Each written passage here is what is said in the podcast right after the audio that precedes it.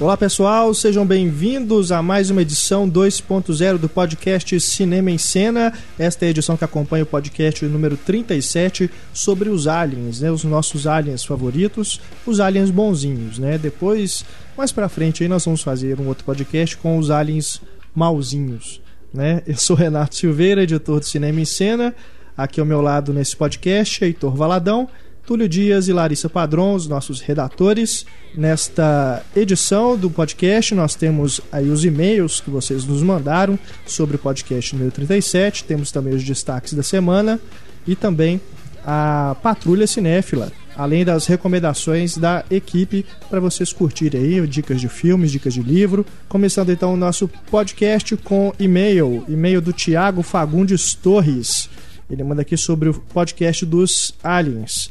Lembrei de dois filmes bestas e meio desconhecidos que passavam na sessão da tarde, talvez no SBT, sobre ETs bonzinhos. O Milagre Veio do Espaço, que realmente a gente devia ter lembrado, é, né? Que é um é, filme bem na, legal. Na hora que ele falou assim, filmes meio bestas e desconhecidos, foi o primeiro que me veio à cabeça e a gente não lembrou de falar dele. Esse eu acho que passava era na Globo mesmo. Na né? Globo. Né? A SBT não tinha. Não. não passava filmes tão legais assim, né? Aí diz aqui o Thiago: não me recordo exatamente sobre a premissa desse filme, mas trata basicamente de aliens que são pequenos discos voadores salvando os velhinhos em uma pensão prestes a ser demolida. Eu gostava bastante dos pequenos discos voadores. É, é a premissa mesmo. é essa mesmo. É, é isso. Tá certíssimo. É uma, parece que era uma família, né? De, era, não era um monte de, de gente, era um né? pré. Não, era uma família de robozinhos, né? é, e a, a premissa era essa, era um prédio que moravam uns velhinhos. Era, na verdade, era um, era um prédio é, mesmo, um não era só uma pensão. Tinha um monte de gente diferente. É. E o prédio ia ser demolido por uma consultora e tal. E É. aí os robozinhos ficavam É tentando muito impedir. legal. É bem legal. O, o título original é muito bacana, né? É. Batteries not included. Batteries not included. Pilhas não incluídas. e o Thiago lembra aqui também de Viagem ao Mundo dos Sonhos. Esse realmente também tem ETs bonzinhos, né? Apesar deles aparecerem mais pra frente, né? Não serem protagonistas e tudo, realmente tem, tem mesmo. PS, a dança do ET ao final do podcast foi maldade. Mas vocês têm que concordar que a dança do ET foi mais leve do que o funk do Star Wars, né? Ah, e eles perderam o Heitor fazendo a dança do ET pra gente, né? Isso É, um nós material vamos- extra. Nós vamos reencenar aqui a dança do ET. Dá pra Túlio, um a. Larissa e o Heitor. Eu vou filmar. Vocês dançam e eu vou filmar, tá? Agora a mensagem aqui do Marcos Davi Argolo Ribeiro. Olá pessoal, muito legal o último podcast. Bom pelo conteúdo e também engraçado pela quantidade de gafes, como a amiga ufanista da Larissa. Um abraço para a comunidade ufanista da Croácia. Gostaria de comentar sobre um alienígena que eu curti muito na minha infância. Sei que o foco do podcast é cinema, mas esse alienígena pode estar pintando no cinema logo logo. Inesquecível Alfio é Teimoso. Esse a gente lembrou em off, né? Mas no podcast mesmo a gente não falou. E realmente surgiu a notícia aí recentemente Foi no mesmo dia, inclusive, a notícia. de que é no dia da gravação de que teremos talvez aí um filme do Alf, né? Vamos ver se vai pra frente mesmo. PS, existem coisas que ouvimos na infância e realmente fazemos questão de esquecer. Um desses casos foi a música Dança do ET. Infelizmente essa lembrança voltou graças a vocês. Então não só vou deixar essa lembrança pra vocês, como também vou deixar o vídeo aí agora pra vocês relembrarem o clipe da dança do ET, esse clássico da música brasileira, né, da MPB.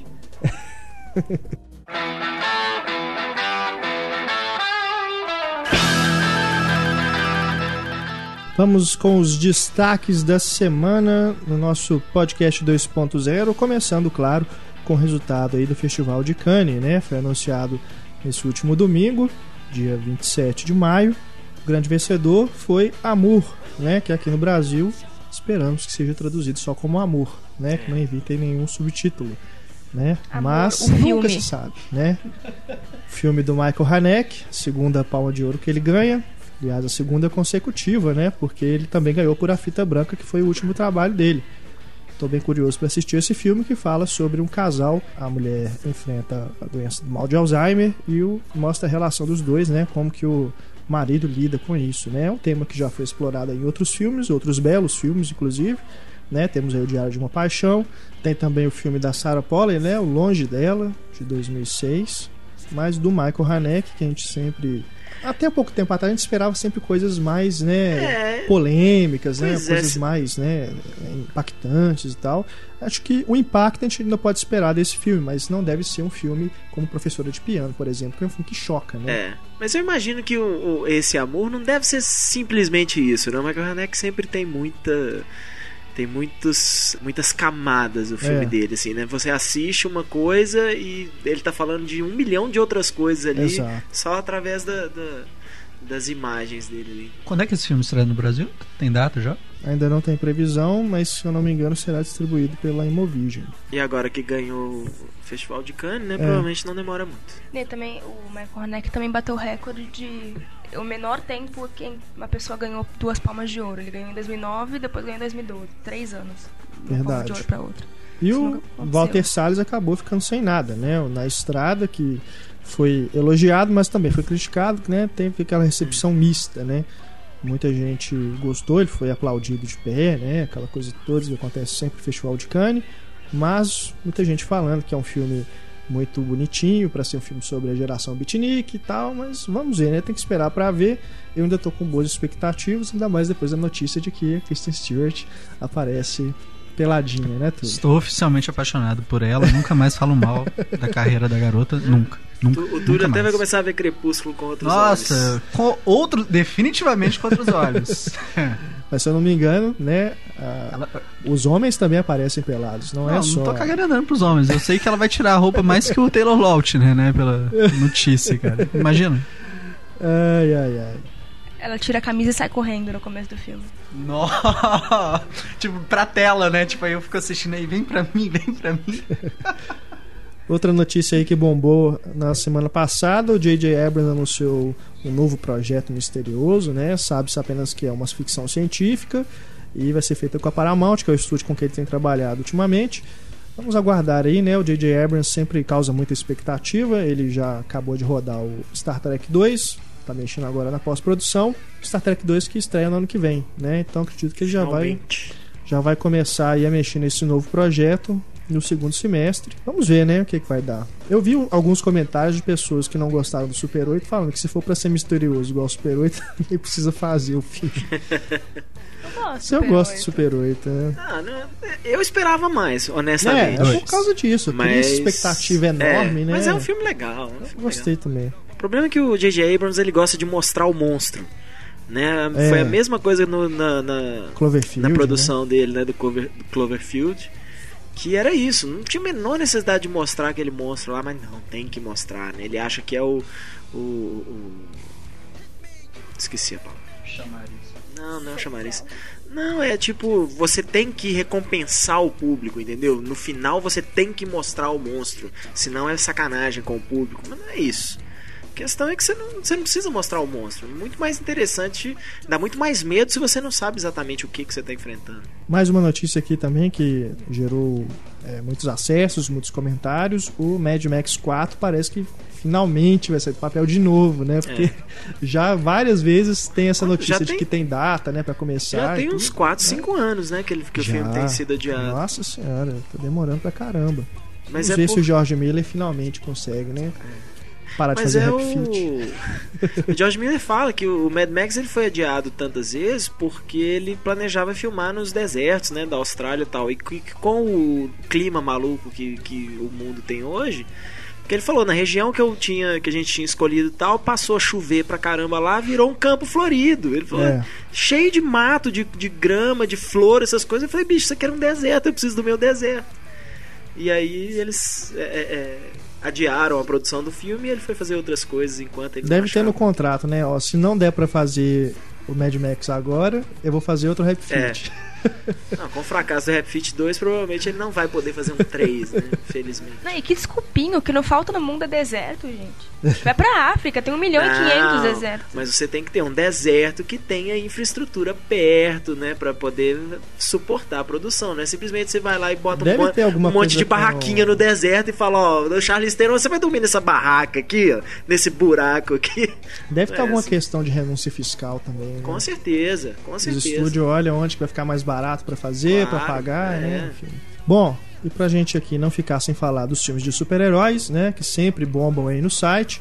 Algumas notícias aqui. Primeiro do Thor 2, que já temos aí praticamente dois vilões confirmados além do Loki. Um que vai ser uma vilã, né? A Helena. Encantor. Encantor. Helena. Que. Helena. Encantor. Né? E o outro vai ser um vilão que ainda não disseram o nome, mas eu vi nos comentários já alguns leitores falando que pode ser o Executor, né? justamente por ser a Encantor a outra. Então vamos aí ficar no aguardo de o que vai ser de Thor 2. Então vão ser quatro, porque são três além do Loki? São dois, são dois além, além, do Loki. Do Loki ah, né? tá. Vamos ver, né? O que, que vai dar. Às vezes o Loki tem uma participação menor né, nesse novo filme. É, né? porque também já, né? Já teve no Thor 2, no, Thor, no primeiro Thor e nos Vingadores, né? Chega de Loki. Porque, né? na verdade, o Loki ele deveria ser um vilão tipo Lex Luthor, assim. Ele não é o, o vilão.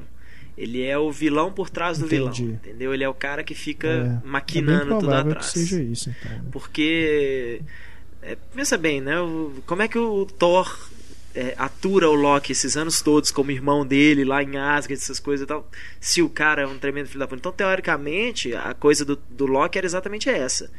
Ele. Não, tipo, ele não é um cara mau. Ele tá. Ele é adotado. Ele, é, ele é egoísta, essas coisas e tal. E ele maquina contra o Thor, mas. Os dois, assim, sair no, no pau não deveria acontecer muito, né? Já e aconteceu o... várias vezes nos quadrinhos, mas. Já o Homem de Ferro 3, cada vez mais vilões, né? Já é. temos aí três confirmados, talvez tenha mais um ainda. Nossa. Mas sabe, a impressão que eu tô tendo é que vai, vão ser capangas, não são vilões. Uhum. Tem o vilão, que deve ser o Ben Kingsley, né? E esses outros caras que estão aparecendo aí, como são personagens bem menores, devem ser capangas, né? Esse tipo de coisa. Ainda mais tem personagem que também parece que usa armadura tal. Deve ser só uma uma forma de ter alguém pro Homem de Ferro dar porrada no, no filme. O que, que, é essa coisa de filme de herói que no terceiro filme tem que colocar vilão atrás de vilão, cara? É, é curioso, né? Parece que é uma regra. Três né? é demais, tipo. O Homem-Aranha foi assim, né? O Batman. Batman. Todo filme de, de, Todo filme de ação, principalmente, você tem sempre que tá elevando a ameaça, né? Uma ameaça sempre cada vez maior. Então, como é que você bota uma ameaça cada vez maior para qualquer super-herói? Não, tipo, pô, já enfrentou um, né? Então agora só um, um muito mais poderoso. Como é que ele vai vencer um muito mais poderoso? Então bota dois fuleiro, entendeu? Que aí é mais fácil, assim. Você aumenta a ameaça, mas ainda é uma ameaça que não fica, que fica crível ele ele vencer esses caras. E o Homem de Ferro é escadinha, né? O primeiro foi um vilão, o segundo foi dois vilões, o terceiro vai ter três, e tomara que não façam o quinto nunca. Né? Ué, mas eh, o Homem de Ferro é uma franquia que está muito suspensa agora no ar, né? Porque depois do terceiro filme já não tem mais obrigação contratual com Robert Downey Jr. Então a Marvel, que não gosta de pagar, não gosta de desembolsar dinheiro para essas coisas, ela vai ter que pagar uma grana feia para ele para ele querer voltar, se é que ele vai querer voltar. Porque e... não é coincidência o Kenneth Branagh não voltar pro Thor 2, pro Joe Johnston não voltar pro Capitão América 2, tal, porque a Marvel fala assim aqui, você vai fazer o nosso filme, o personagem já se vende sozinho, então você pode ver que nunca é um diretor assim fodão, é sempre um diretor bacana de que tem assim, tem, tem talento tal, mas não são diretores caros que a Marvel pega, e esses caras não voltam. Então, Joss Whedon já falando que não sabe se volta para os Vingadores 2, porque a Marvel provavelmente falou: não, o salário é o mesmo. Daí que os Vingadores é que fazem valer um bilhão de dólares, não é o Joss Whedon, não. Então. Só pra gente encerrar então aqui os nossos destaques, uma outra notícia que deu muito ibope aqui. O Robert Pattinson e o Cronenberg vão manter a parceria, vão fazer mais um filme juntos. Né? Será que novo Viggo é o novo Mortensen, Viggo Mortensen, né? Nova, novo, novo ator favorito do Cronenberg? Nunca será. Robert Pattinson e Cronenberg, infelizmente, também não ganharam nada em Cannes, né? Também não, apesar do Cosmópolis ter sido bem é, elogiado, né? Falam muito bem do filme. Não ganhou nada. Isso é birrinha com crepúsculo. Ah, aposto que o Heitor ontem ficou assim lá, vai, vai, vai chamar o Robert Pattinson agora. melhor ator, melhor ator, melhor vai, ator. Não, esse Mads, não sei quem. Mas é, é incrível como que o, o público mesmo, né, não ser as fãs de Crepúsculo, o pessoal tem realmente Fica birra. com birra. É, Fica. Ué. Ué, o cara... negócio dos Jogos Vorazes lá mesmo, que teoricamente seria assim, o mesmo público, né? É. Ele já desmentiu, Você né? Vai que ser ele xingado. Vai Chegou o rumor. Ah, desculpem, mas o próprio estúdio enxerga dessa forma, né? Isso. Eu, não, eu não acompanho, eu confesso Isso... que eu não acompanho as discussões de Jogos Vorazes de Crepúsculo para saber se é o mesmo pessoal que fala, né? Mas enfim, teoricamente seria o mesmo não, pessoal, mas a gente já não. vê que não é bem assim. Existe uma birra né? muito grande contra, os, contra o povo do Crepúsculo, é. porque nada explica o fracasso daquele sem saída igual igual foi. porque assim, pô, nem as fãs de Crepúsculo foram ver o Sem Saída, bicho. As né? fãs filme, falam que o filme é ruim. O filme, o filme fez 35 milhões nos Estados Unidos, sabe? É assim, é que aí é um erro também de estratégia, porque eles vão fazer um filme que é para público masculino. Pois é, com, com o menino do cre... dançou, pois exatamente. É. Enfim. Ué, o Robert Pattinson vai caçar o Saddam Hussein agora, teoricamente pois também é, é o público é. masculino desse filme. Seguindo aqui com mais e-mails, agora temos aqui o Hélio Francis. Galera, tem alguns aliens bonzinhos que não foram citados por vocês no podcast e são memoráveis. Sempre tem. Primeiro, um dos meus preferidos, o Gigante de Ferro, porra. Porra. Esse é sensacional, cara. Porra, Estreia do Brad Bird, né? Você acabou de. Cara, você acabou de me fazer né? sentir vergonha agora, bicho. É a animação, né? Que é, é. tradicional. Foi feita aí antes do, deles trabalhar com a Pixar. É sensacional. Esse filme, cara, é, é como ET, assim. Eu, eu, lembrar do final, eu começo a, é um, a chorar. Na verdade, o Gigante de Ferro é o motivo da Pixar ter chamado, é, convidado o Brad Bird pelo primeiro lugar. Genial, vale a pena. E se você não assistiu, já fica a recomendação prévia aqui, antes das recomendações: Gigante de Ferro. Continuando aqui o e-mail do Hélio Francis. Já que estou falando em alienígenas metálicos, como não lembrar de um milagre veio do espaço, né? Que a gente citou aqui antes. Ele lembra aqui, inclusive o Hélio Francis lembra aqui que é produzido pelo Spielberg, ele é execu produtor executivo. É, e eu tava olhando aqui, o Brad Bird é um dos roteiristas. Ah, é? Olha só. Brad Bird é foda. Missão Impossível foda. 4 é foda. Um dos melhores filmes de ação dos últimos anos é Missão Impossível 4. Além dele, seguindo aqui o Hélio, tem também o Marciano de Space Jam. É, é o Marvin, né? Marvin Todo Marciano. mundo, né? É porque tem os aliens maus, a gente tá falando de aliens bonzinhos. É. Tem o Marvin, o Marciano, que é o personagem do Looney Tunes. Né? Marvin the Martian. Realmente é, é bacana mesmo. Tem o Geriba, de Inimigo Meu.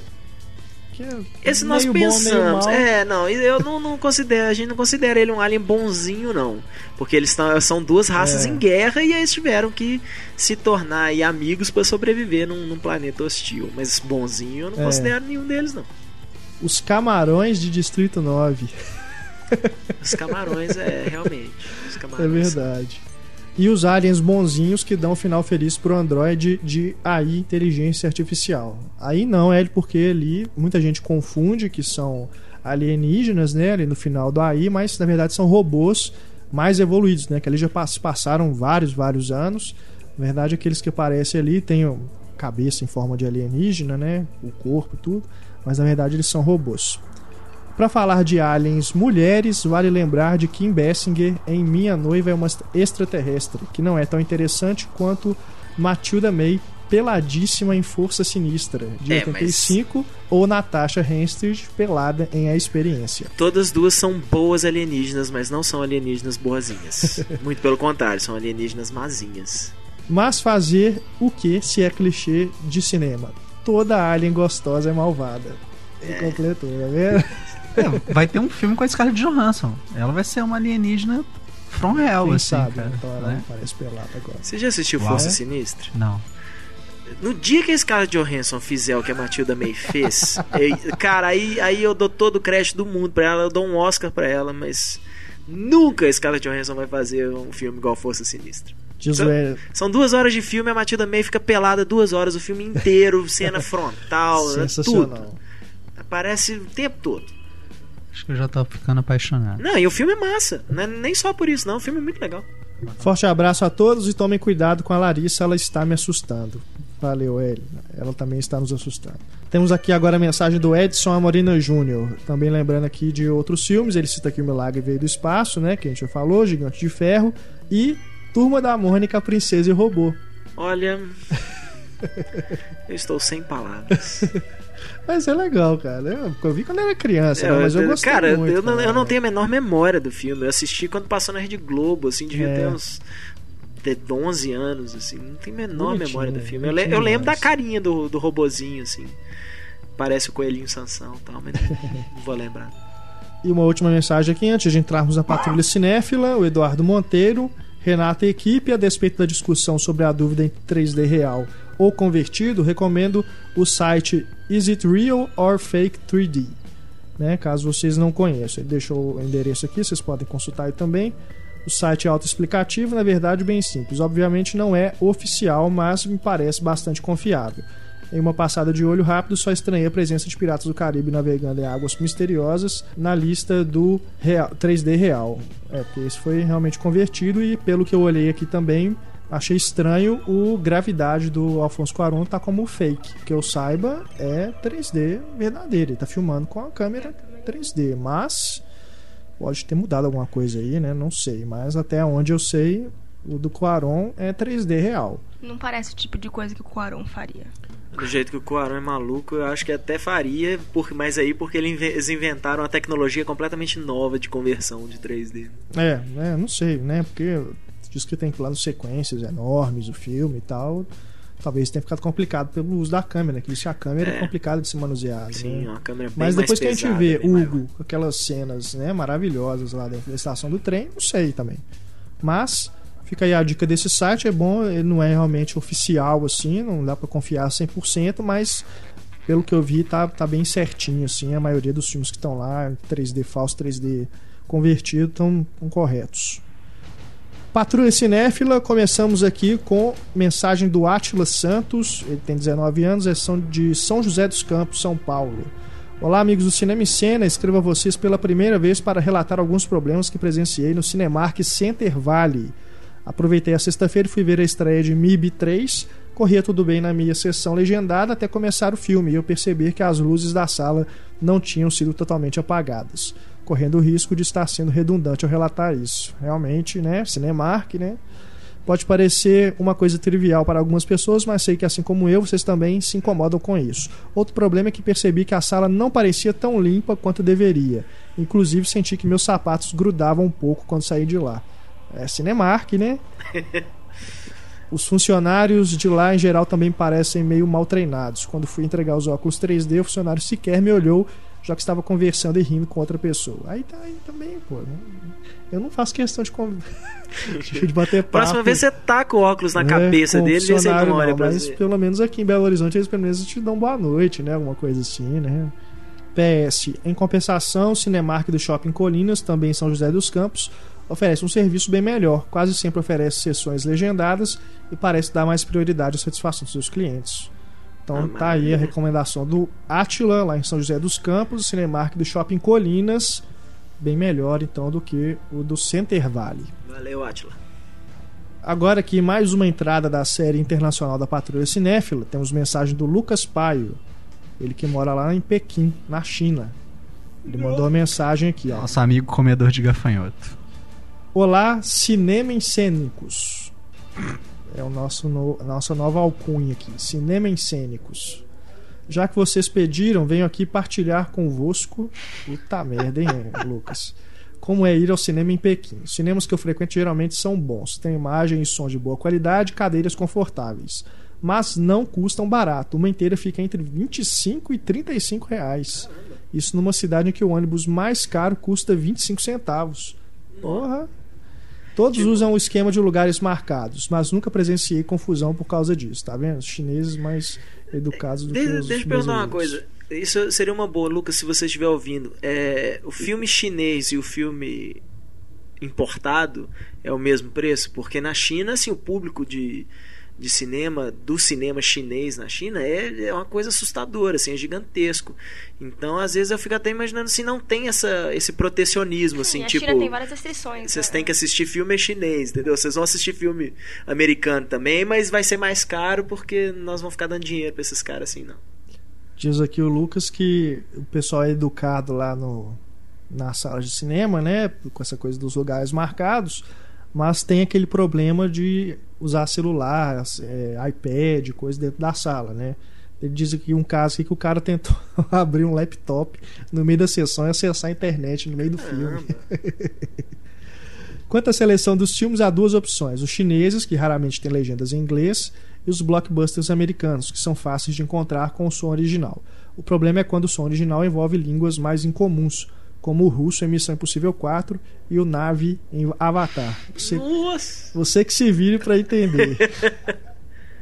As leis chinesas só permitem a entrada de poucos filmes estrangeiros nos cinemas do país, cerca de 20 por ano. Assim, a imensa maioria de grandes produções de Hollywood com capacidade de gerar muito dinheiro. Harry Potter, Missão Impossível, Vingadores, etc. Além disso, não há classificação indicativa. Em teoria, todos os filmes devem ser censura livre. Isso afunila ainda mais os títulos que podem ser exibidos, já que qualquer coisa mais picante fica para trás. Sem vergonhices como Cisne Negro e Shame, nem pensar. Titanic 3D passou em milhares de salas, mas sem a cena da Kate Winslet como veio ao mundo. Quem quer conferir o que não é exibido oficialmente precisa recorrer às inúmeras lojinhas de DVD vendendo edições alternativas. Piratas, e tudo quanto é filme, desde os mais recentes lançamentos mundiais, inclusive brasileiros, já vi Tropa de Elite 2, Dois Coelhos e Bruno Surfistinhos na, nas prateleiras, até obscuridades e tentações para os cinéfilos, como caixas com a filmografia completa de Kubrick, Hitchcock, Kurosawa, Buñuel e tantos outros. Parabéns pelo podcast, abraços a todos. É, ela é profissional, né? É pirata profissional, né? Eu não... é um a China é uma grande 25 de março, né? É, exatamente. Cara, e tem uma coisa interessante na China, assim, que eles estão fazendo campanhas lá agora para as pessoas serem mais educadas nesse tipo de ambiente público. Porque lá, assim, o pessoal tinha muito costume, assim, no cinema, cospe no chão. É, é, leva comida mesmo pro cinema, assim, e, e, jogava no chão, assim, os restos e tal. Então agora tá uma campanha muito grande, né, para pro pessoal parar com esse tipo de coisa lá. Hora do nosso flashback. Temos aqui mensagem do Márcio Andrade. Pessoal, aqui é o Márcio Andrade falando de Recife. Percebi que eu não comentei nada sobre o podcast dos queimados, né? As queimações de filme. Ficaram de fora alguns sujeitos que realmente fizeram fama por serem problemáticos, como Leonardo DiCaprio e o Christian Slater, que faziam confusão em festas e tal, mas que não se queimaram tanto por isso. Quer dizer, pelo menos não o Leonardo DiCaprio. É, o Christian Slater hoje em dia é. DTV direto. e também tem o Matt Dillon, que foi preso algumas vezes e nem por isso deixou de fazer filme e até teve aquela indicação ao Oscar por Crash. Verdade. Valeu, Márcio, pela sua mensagem. Agora aqui o Gabriel Barreto também comentando sobre o podcast dos Queima Filmes. Olá, pessoal do Cinema em Cena. Confesso que eu não me interessei muito quando vi o tema desse podcast, mas acabei gostando muito da discussão. Como fã do Polanski, eu já procurei várias matérias falando sobre o caso dele, e a minha opinião é bem parecida com a de vocês. Para mim, existe muita coisa por trás dessa história, temos que levar em consideração o contexto em que ela ocorreu e questionar o que aquela menina realmente queria com Polanski e o Jack Nicholson. O fato da própria menina já ter retirado a própria menina, hoje ela já é uma mulher, já ter retirado as acusações, só reforça a ideia de que essa história já deveria ter sido esquecida, o que infelizmente ainda não aconteceu. E faz... valeu, Gabriel, pela sua mensagem, é isso mesmo. E fazendo aqui um adendo ao seu, à sua mensagem, muita gente aí que te viu no, nos comentários, né, falando que a gente está defendendo o Polanski, né, que tipo, só porque o cara é artista, ele tem que ser inocentado, não é nada disso, né? A Larissa, inclusive, tem uma opinião muito é. legal sobre isso. Não, e o. Primeiro que ninguém falou assim que ele não deveria ter um julgamento, ou então que as pessoas não deveriam ter julgamento porque é artista. Ninguém falou isso. Pode ouvir de novo, ninguém aqui falou isso. Mas o, o que a, acho que a gente quis deixar claro é que você tem que separar a pessoa como cidadão, como uma pessoa como eu, você aqui, da obra artística. A obra artística é uma coisa completamente à parte Exato. da pessoa que a faz. Tanto que a gente falou do Carlos Saura, né? Que chegou a ser, ser preso, tudo. E ainda assim a gente elogiou a obra dele. Sabe? Não, não tem nada a ver uma, a obra artística com a pessoa que comete o crime. E aquilo também, né? Se ele tivesse utilizando Isso. um filme para fazer alguma apologia à pedofilia, é totalmente diferente. Sim. Não é o caso, de forma alguma. Né? O filme não é uma, uma agressão, o filme é. não é um crime o que ele fez pode ter sido. Ele tem sim que ser julgado é, por isso, como qualquer pessoa deveria ser. Mas a gente não pode né, enxergar a, o trabalho dele como artista por causa disso, porque não tem relação, realmente não tem relação nenhuma. Até porque se fosse assim, vocês não podem mais apreciar arte nenhuma, porque achar um artista que não tenha feito nada é um problema. Nunca vou numa galeria de arte. Cambada de artista vagabundo. Agora aqui, mensagem do Luciano Lucas. Ouvindo o podcast Queimou o Filme, lembrei da Tora Bush, que também afundou a carreira depois de ter inundado as sessões da tarde com aquele filme do Macaco Ladrão. Que filme é esse? Sabe que eu não sei? E a Tora Bush realmente é que a Tora Bush né? começou como, como atriz juvenil, né? Assim, ela é. era criança mesmo quando ela começou. Eu lembro dela nos Jogos Patrióticos, ela devia ter uns 5, 6 anos de eu idade. Eu gosto dele, aquele Kelly mais três meninas lá. Que quando cresce Sim, vira Demi Moore. Tá? É. Mas é. Ela nunca. Ela teve uma chance aí, né? De, de, de virar estrela, entre aspas, aí com o Beleza Americana. Mas no final das contas, nenhum dos meninos do Beleza Americana deu em muita coisa, né? Continuam todos trabalhando aí, mas nenhum virou astro. E Starbust só seguiu na mesma, mesma linha. Agora aqui, mensagem do Emanuel Costa. Gostaria de lembrar do ator Rob Lowe, que não foi mencionado na edição do Schema Film. Ele se envolveu em dois escândalos, um mais recente em 2008, quando foi acusado de uma empregada acusado por uma empregada sua de assédio sexual, e outro 20 anos antes, quando apareceu em um vídeo na cama com duas mulheres, sendo uma delas menor de idade. Não sei se esse foi o motivo, mas ele andou um pouco embaixo nos últimos tempos em Hollywood. Ah, tá aí. Sumiu, né? Totalmente. Não, não se fala mais em Rob Lowe. E tá aí o motivo dele ter sumido, né? Assim, porque a gente falava assim, poxa, mas o cara foi pego, né, um vídeo com ele com duas mulheres, como é que isso queima o filme de alguém? o filme dele. Mas é isso, então uma das moças era menor de idade. É aí realmente. É... Mas eu lembro que logo depois disso ele foi apresentar o Saturday Night Live e tiraram muito sarro disso. É, os caras tentam levar numa boa, né? Só que né? Uma, das, uma das formas é de ten, é, é tentar assim, ah, deixa pra lá, não esquenta com isso não, faz piada com isso tal, todo mundo esquece, daqui a pouco esquece. E às vezes não esquece nada. Né? O Rob Lowe não é um grande ator, ele é, tem carisma, é bonitão, é, também é. nunca foi um grande ator, assim, ele foi uma falta, coisinha do momento ali, um, um Robert Pattinson do, dos anos 80 ali. E para encerrar aqui o flashback, o João Luiz. O Ed Murphy passou por uma situação bem parecida com a do Hugh Grant. Não me lembro se foi com travesti prostituta foi travesti. ou travesti barra prostituta. É, foi travesti barra prostituta. Fato é que ele faz bomba atrás de bomba hoje e não tem metade da ousadia graça de antigamente. Verdade. Verdade verdadeira. Eu não acho que o Ed Murphy, o problema dele foi foi essa coisa de queimar o filme, não. Eu acho que o dele carreira, é, né? é, é carreira, uma é. carreira de, de escolha ruim atrás é, de escolha exato. ruim. Pegando só filme que ele achava que ele ia né, ganhar rios de dinheiro lá, fazendo filme infantil. Porque na, no retorno dele aí com o professor Aloprado. É. Né? Queimam o filme dele. É, foi um cara que. Tipo, foi, é, eu acho que no caso dele ele foi muito mal agenciado, assim, né? Diz inclusive que o Norbit queimou o filme dele com a academia, né? Porque ele foi indicado ao Oscar pelo Dreamgirls. E o Norbit saiu junto, quase, quase junto, assim, no período de votações lá do, ah, tá. do Oscar.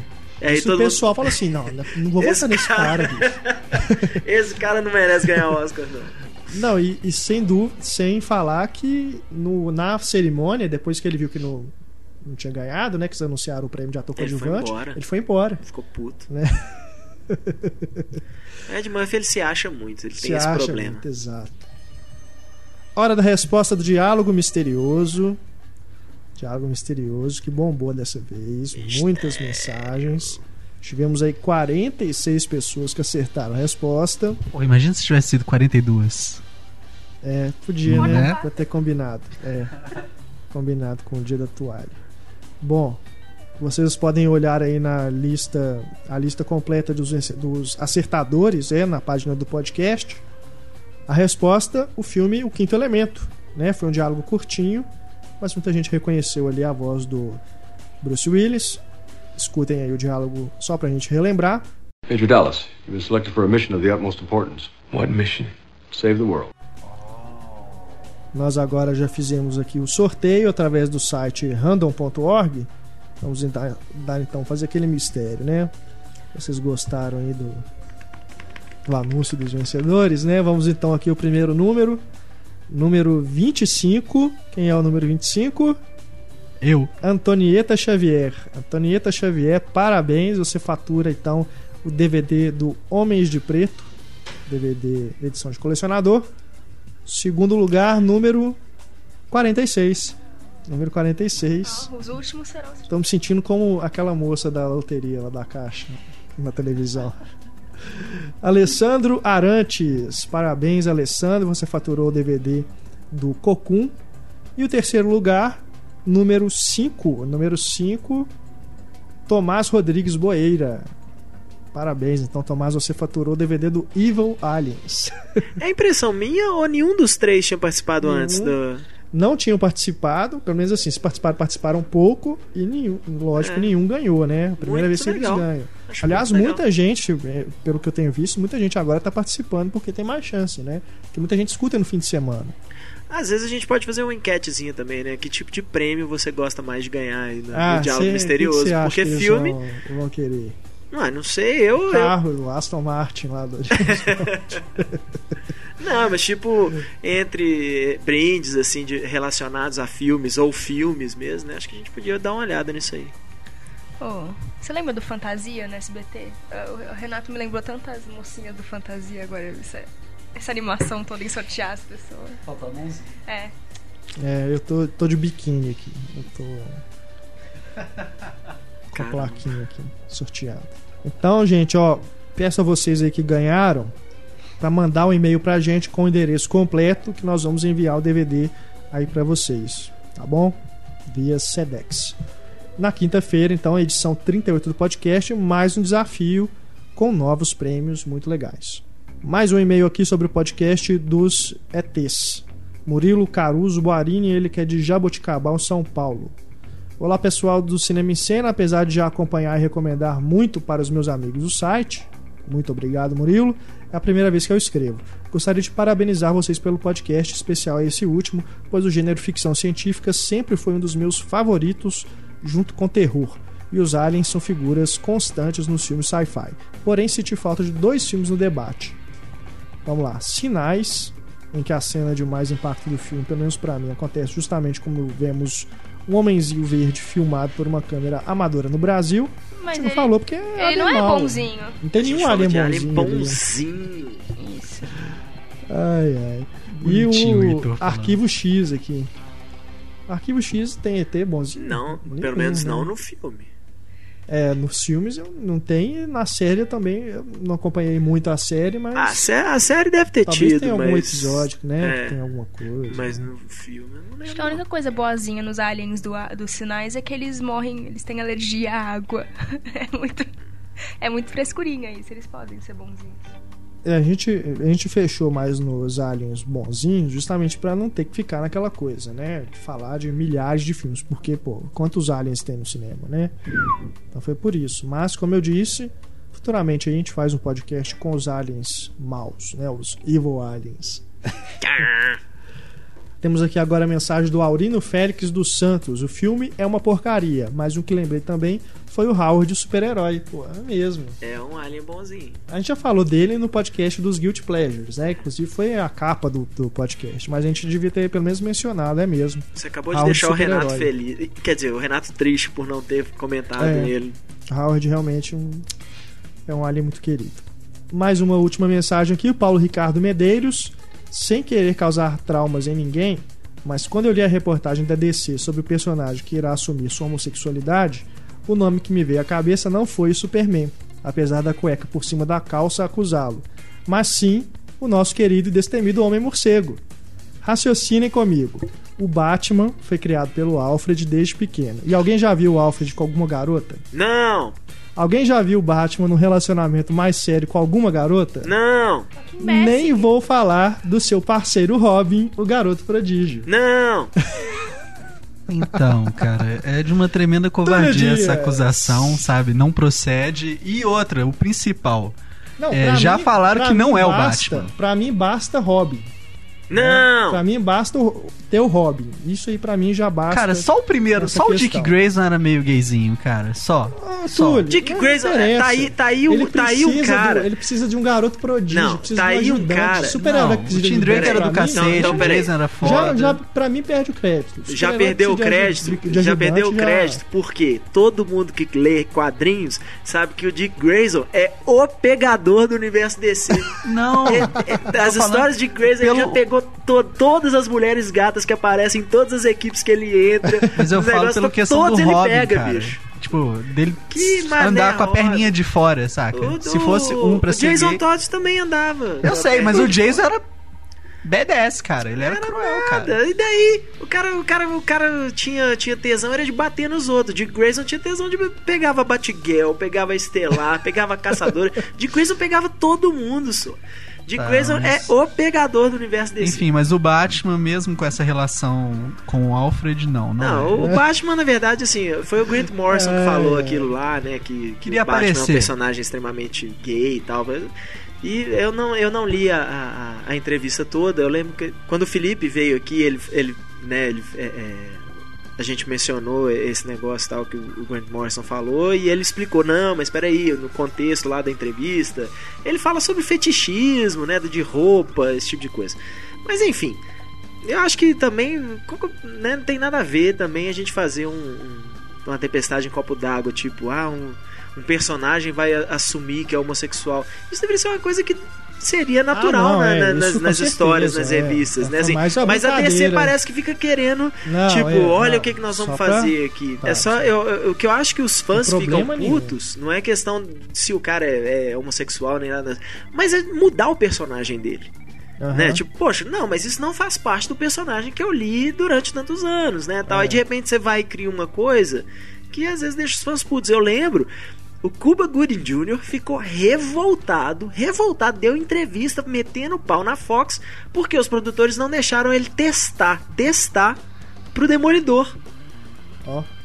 Bicho, mas o Demolidor é um irlandês ruivo tal. Como é que o Cuba Gooding Jr. quer ser? Aí falar, ah, mas isso é racismo. Por que, que ele não pode ser o personagem? Porque o personagem foi criado branco. Uhum. Sabe? Não é questão do cara ser branco ou ser negro. É questão de que vai mudar uma coisa fundamental no personagem, que é o negócio dele ter sido um menino, né, que é, é descendente de irlandês, que ele é ruivo, essa relação toda. Mas por que, que vocês acham que é homem? A personagem gay do. Ele foi um personagem homossexual, pode ser uma mulher da DC. E eu acho que seja Mulher Maravilha, cara. Pode, ainda mais, ainda mais em inglês, né? Você fala one homosexual character, tal, que é. em inglês é, né? é bem mais Enfim. fácil de confundir com isso aí. Pode ser muito bem uma mulher. Eu acho que é uma mulher, até porque. Eu não sei, eu acho que faz mais sentido. Porque é um universo mais masculino mesmo o universo dos quadrinhos. Então acho que faz sentido. teorias, é. teorias. É. Bom, Cinema em Cena recomenda. Túlio Dias, sua recomendação para os nossos ouvintes. Então, vamos lá. Vou recomendar outro livro do Chuck Palahniuk, o autor do Clube da Luta. Dessa vez é o Assombro. O Assombro é tipo ficou famoso por conta de uma história chamada Guts. Eu esqueci como é, é a tradução em português, acho que é Tripas. Ah, o Tripas saiu primeiro numa edição da Playboy e acompanhado de uma declaração que várias pessoas desmaiaram enquanto Paulo lia a história. É uma história interessante, vocês podem achar ela inteira na internet facilmente. O Assombro foi lançado em 2005, é o sétimo livro da carreira dele. É uma é, é, é ficção com uma, um monte de coleta uma coletânea de contos. Sabe? Tem um projeto para ele virar filme, tipo, em 2008 falaram que um belga, acho que o cara é belga, é Cohen Mortier, saca? Enfim. É, falaram que ele seria o diretor do filme, mas desde 2008 nada mais foi falado sobre ele. Bacana. E, e tem outra coisa, eu falei numa edição anterior sobre o Sobrevivente. Tinha sido uma recomendação, Sobrevivente, que é o segundo romance do Paulo é, a editora Leia acabou de lançar uma edição nova do livro, ficou super bacana, já tá aí nas livrarias. Beleza. Larissa, sua recomendação. Minha recomendação é que chega chega às lojas, às locadoras, enfim, nesse aí nesse mês uma nova edição do ônibus 174, que para mim é o melhor filme do José Padilha. Juntos os dois Tropas de Elite, eles não são tão bons quanto o ônibus 174. É diferente, mas. É diferente, mas eu, eu gosto muito. É um documentário. Não, eu adoro os Tropas de Elite, eu tô falando porque eu acho realmente ele muito, muito bom. E ele tá sendo lançado agora pela Vini Filmes, né, que é uma distribuidora amiguinha do Padilha. Então acho que vale a pena vocês conferirem. Ele tá à venda no, na 2001 vídeo, né, Então, então, acho que vale a pena vocês conferirem. Quem nunca assistiu é um crime, é um filme muito bom. Heitor Valadão. Bom, já que estamos continuando o assunto de aliens bonzinhos e malzinhos, eu recomendo, tá saindo agora para venda direta para o público, ele já tinha saído nas locadoras, o Cowboys e Aliens do John Favreau, que passou meio batido nos cinemas, né? O, nos Estados Unidos ele não foi muito bem recebido E ele não, não é um filme ruim de forma alguma, né? Ele se perde um pouquinho assim da metade para frente, parece que ele passa a se levar um pouco a sério. Mas tem, tem elementos muito legais. Eu acho que já é muito corajoso hoje em dia você fazer um filme de cowboy, né, que é um gênero que não, não faz sucesso mais. Então, né, fica a dica, né, o John Favreau que agora não vai mais fazer Homem de Ferro, então ele tem que pegar novos projetos. Mas está saindo agora em DVD pela Paramount, que sempre tem uma qualidade muito bacana também, qualidade técnica nos filmes dela. Então vale a pena procurar aí. Bacana, Cowboys e Aliens. E a minha recomendação para vocês é o livro Como Ver um Filme, da Ana Maria Baiana, acabou de chegar nas, loca... nas locadoras, nas livrarias. O é, lançamento da editora Nova Fronteira. Esse livro que eu confesso que eu tive um pouco de preconceito pelo começar pelo título, né? Como ver um filme, né? Parece aquelas coisas de manual, né? Que quem vai te ensinar como ver um filme, né? Não tem disso. Como ver um filme? Sentado, é. calado e com o celular desligado. Pronto. Então, nesse livro da Ana Maria Baiana, é, para quem quer conhecer ela como uma, uma jornalista que está na indústria, né? Ela trabalha dentro da indústria lá nos Estados Unidos, é, sempre cobrindo aí as grandes produções. Ela passou quase a carreira dela toda fazendo essa cobertura ela tem um conhecimento assim de termos da indústria que muitas pessoas podem não ter. Então, nesse livro, ela não só explica como que funciona a coisa desde o desenvolvimento dos projetos até o lançamento, estratégias de marketing, do ponto de vista assim da indústria mesmo. Então, é, é bacana conhecer isso. E também a questão de você realmente é, ter algumas percepções é, de filme que não são apenas é, teóricas né? Mas realmente você ter essa, esse lado de que o filme ele tem que ser pensado não só como uma manifestação artística, mas também o lado comercial, né? Ele tem que funcionar de uma forma, ele tem que ser pensado de uma forma que ele vai ter um retorno, não só financeiro, mas ter um retorno assim de você fazer valer a pena o tempo que a pessoa está gastando ali no cinema. Né? É lógico que não é todo diretor e não é todo estúdio que pensa dessa forma, né? mas a fórmula do sucesso para o filme ser bom, render filme, render dinheiro, né? Vai por aí mesmo. É, vale então conferir então o livro Como ver um filme da Ana Maria Baiana e vamos fazer uma promoção surpresa aqui no podcast 2.0. Quem mandar aí as duas respostas mais criativas para a pergunta Como você vê um filme? Né? Eu já dei a minha resposta, nada criativa. resposta mais criativa para a pergunta Como você vê um filme? Vão faturar então as duas pessoas que mandaram as respostas mais criativas vão faturar cada uma, uma um livro do da Ana Maria Baiana, Como Ver um Filme, cortesia da editora Nova Fronteira. Aliás, as recomendações têm dado certo. Temos aqui a mensagem da Luciana da Anunciação. Ela diz aqui ó, que no podcast 29 ela comprou o livro Entretenimento Inteligente, da professora Ana Lúcia Andrade, né, sobre Billy Wilder, e depois do podcast 34, versão 2.0, que nós recomendamos o Noite Eterna, do Guilherme Del Toro, ela foi atrás e comprou também. Tá vendo? Tá funcionando. Que bom. Chegamos então ao final do, do podcast. 2.0 edição 37. Túlio Dias, qual é a música de encerramento? A música de encerramento é Stop Crying Your Heart do Oasis. Tipo, eu tô conversando com um amigo meu que detesta o Oasis profundamente, o Sammy. E ele comentou, nossa, tipo, é uma música que funciona. Tipo, a música realmente é meio lixenta, assim. Mas é uma música que, encaixada ali no contexto do filme. Qual filme? O Efeito Borboleta. Ah. Tá, essa, essa canção tá no encerramento do Efeito Borboleta e é, é um exemplo de uma música ruim que fica forte quando ah, ela é, é usada. Assim, ela é meio tediosa, Legal. cara. Não, a música Cara, não. A pior ela, coisa. Ela do... ficou melhor depois do filme. A pior coisa do Oasis é o Oasis. Os caras são muito chatos, eles se acham pra cacete. Mas eles podem se achar, cara, porque é uma banda ruim boa, cara. Não, tudo bem, eu só tô falando isso. É porque as músicas não são tão ruins assim. O problema é que eles são chatos pra cacete. Aí não justifica os caras se acharem tão fodas, entendeu? Ah, de certa forma, mas enfim, essa música. Ele, ela também tá no melhor amigo da noiva mas ela é realmente a música do efeito borboleta. Assim. Bacana, então vocês curtem aí Oasis no finalzinho do nosso podcast 2.0. Eu sou Renato Silveira, participaram do podcast Heitor Valadão, Larissa Padrão e Túlio Dias. Deixa sua mensagem para o nosso e-mail, cinema.cinemicena.com.br, para onde você pode mandar aí a resposta para a promoção aqui do livro Como Ver um Filme. Você também pode deixar seu recado no nosso Twitter, arroba Cinemicena, no nosso Facebook, facebook.com.br e também pode utilizar aí a página do próprio podcast. Um grande abraço. Na quinta-feira, então, edição nova do podcast, número 38. Voltamos com mais um debate. Um grande abraço para vocês e até lá.